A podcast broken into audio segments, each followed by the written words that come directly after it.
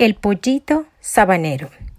Cuento infantil venezolano escrito por Ruderico Díaz Romero. Érase una vez una bella mañana en la inmensa sabana,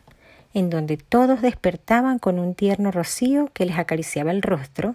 y les invitaba a salir a jugar entre verdes campos, rodeados de manantiales y senderos luminosos llenos de muchos colores. Entre los más divertidos y jubilosos habitantes de ese lugar destacaba el pollito sabanero,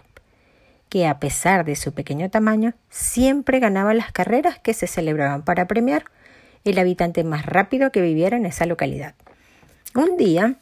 el tierno rocío no llegó de primero en la mañana a ese lugar, y en su lugar un sol muy radiante y caluroso tomó su lugar, por lo que los primeros habitantes en despertar se pusieron a indagar ¿Qué había pasado con la brisa tierna y matutina que siempre pasaba temprano a invitarlos a jugar? Pronto averiguaron que ese día el sol deseaba ir también a jugar, que se había levantado más temprano que de costumbre, adelantándose al tierno rocío que venía con mucha cautela en su andar, esparciendo su dulce aroma y frescor en cada rincón, teniendo mucho cuidado en no dejar a ningún habitante sin acariciar.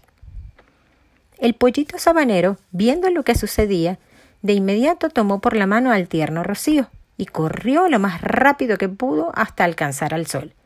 para colocarlo delante de él para que fuera esparciendo sus caricias y dulce aroma al despertar a los habitantes de aquella sabana que se perdía en su inmensidad.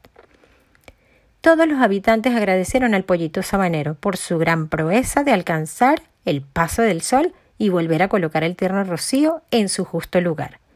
y así asegurar que a la mañana siguiente todos en la sabana recibieran ese bello despertar que a todos les hace recordar